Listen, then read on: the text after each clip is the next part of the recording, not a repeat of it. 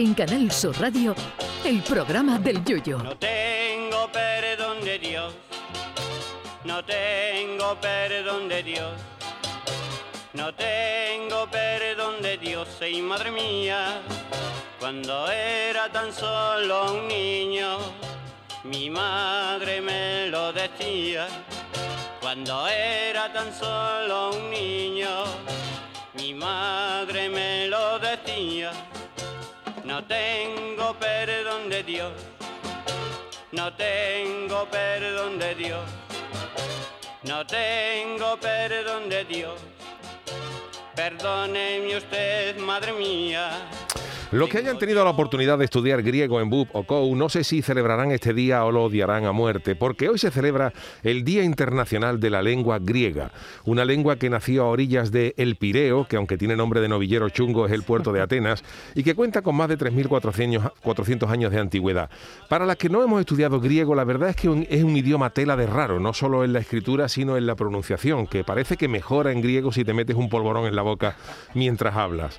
Aunque yo no tengo ni idea de griego, me he metido en internet para ver algo de esta lengua y en primer lugar, disculpen mi pronunciación, pero vamos a ver si aprendemos algo de la lengua de Platón o Pitágoras, que para eso somos servicio público. Aunque hay muchas palabras de la lengua española que tienen raíces griegas, hay otras que confunden. Por ejemplo, en griego para decir gracias se dice paracaló, que a nosotros nos suena más a abanico o ventilador.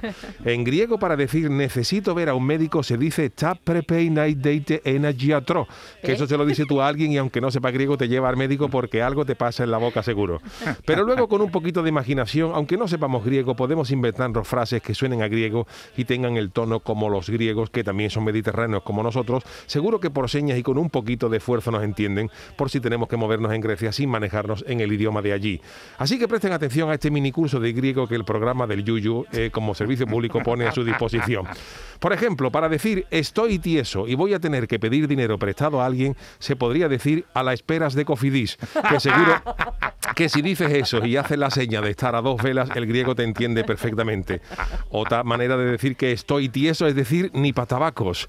Y si quiere decir estoy enfadado porque no he cobrado, se puede decir en griego malas caras sin nóminas. Y si no te llega el dinero para pagar la letra del piso, se puede decir un caraqui para las hipotecas.